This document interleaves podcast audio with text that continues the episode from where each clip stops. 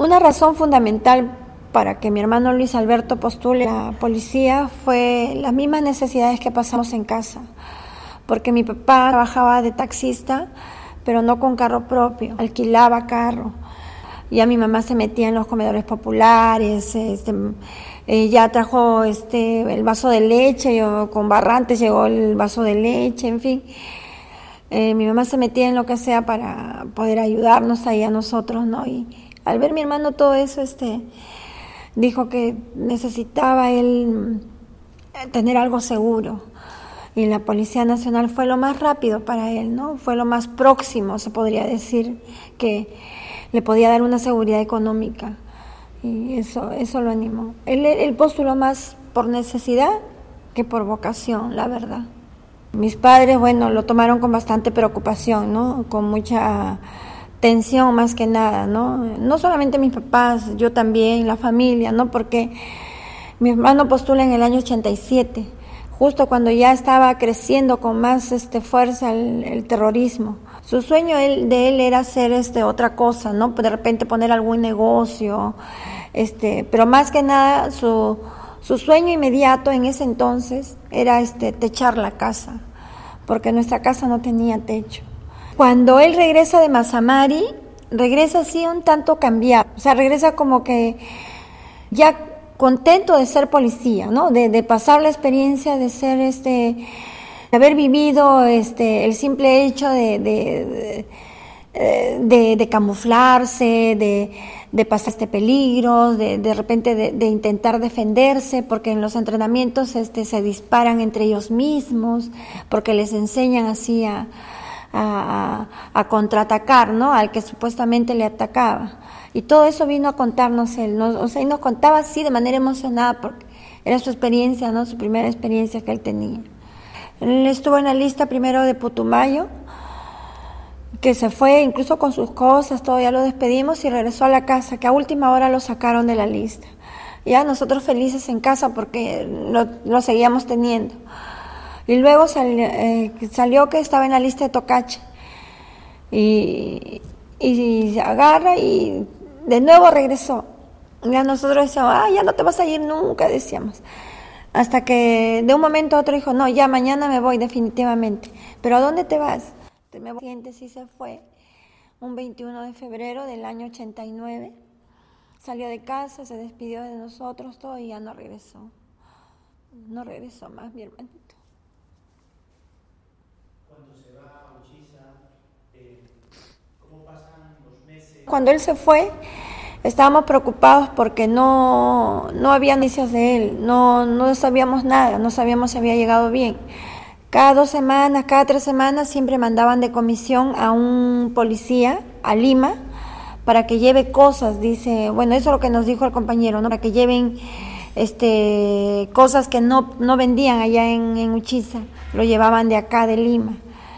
Y eh, mi hermano aprovechó y ahí mandó dos cartas, una dirigida a mi papá y otra dirigida a mi mamá. Fue las dos únicas cartas que nosotros recibimos de mi hermano.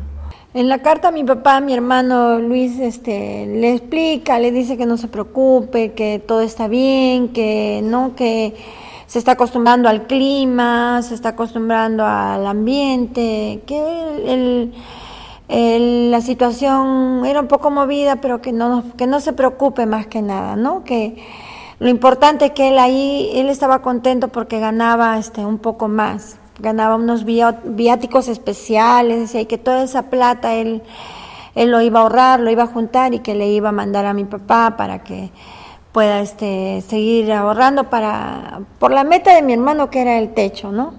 Y a mi mamá también le dice lo mismo, pero ya con encargos, ¿no? Eh, pidiéndole a mi mamá le pide este eh, cosas este como jabón de tocador, este toallas, este, le pide que le compre sandalias porque decía este que allá en Uchiza todas las cosas estaban por las nubes, que las cosas eran carísimas.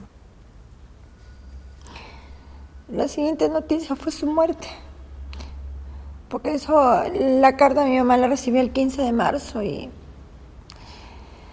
y su muerte fue el 27 de marzo, el mismo mes. mm, no hubo otra noticia más triste que podamos recibir, ¿no? Que vinieran y le dijeran a mi papá y a mi mamá de, de una manera tan fría, que lleguen a la casa, le toquen su puerta y les digan, señores, llamen a este número, que ahí les van a decir dónde pueden ir a reconocer el cuerpo. Su hijo ha, ha caído en un atentado y en muchísimo. Cuando lo vi a mi papá, le pregunté, papi, ¿qué pasó? ¿Qué pasó, papi? Y mi papá me dijo, hijita, ha pasado una desgracia. Y yo, ¿qué ha pasado? ¿Qué ha pasado? Y me dijo, este, tu hermano, me dice, Luis Alberto, ah, lo han matado, me dijo. Yo no lo podía creer.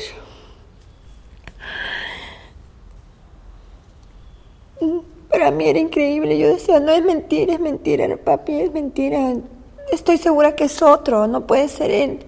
Hijita, lo acabo de reconocer. No, no es él. Mi hermano tenía un lunar en su mano. ¿De qué niño se hizo? En una travesura y tenía una cicatriz grande. Yo le decía a mi papá, ¿le has visto la cicatriz? ¿Le has visto la cicatriz? Y mi papá me dice, sí, hijita, por eso lo ha reconocido. yo, pero ¿cómo que por eso lo ha reconocido? Es que a tu hermano le falta un ojo, me dijo. A tu hermano le falta parte de la frente. No está completo tu hermano, hijita, me dijo. Y lo había reconocido por su mano. Y la parte de acá, esta parte de acá estaba cubierta, la parte de su ojito, esta parte de acá. Aún así yo no lo creía. Pero ya nos, nos tuvimos que resignar y nos dijeron este, que tal día siguiente ya los iban a traer a todos porque no fue el único que falleció. Fueron diez. Y, no lo velaron, no nos dejaron traerlos a la casa. Lo velaron en el, en el centro de Aramburu. Tengo que aceptar que renegué de Dios, renegué mucho de Dios tuve que tener este, bastante reflexión, bastante voluntad y bastante deseos de resignación más que nada. Yo pasé a ser la hermana mayor ahí y a, tratar de levantar a mi familia como de lugar, ¿no? Asumí, ya dejé las penas atrás y encomendándome siempre a mi hermano Luis, como lo hago hasta ahora. Han pasado tantos años, pero Siempre, siempre me encomiendo a mi hermano Luis, porque yo sé que Él intercede por nosotros.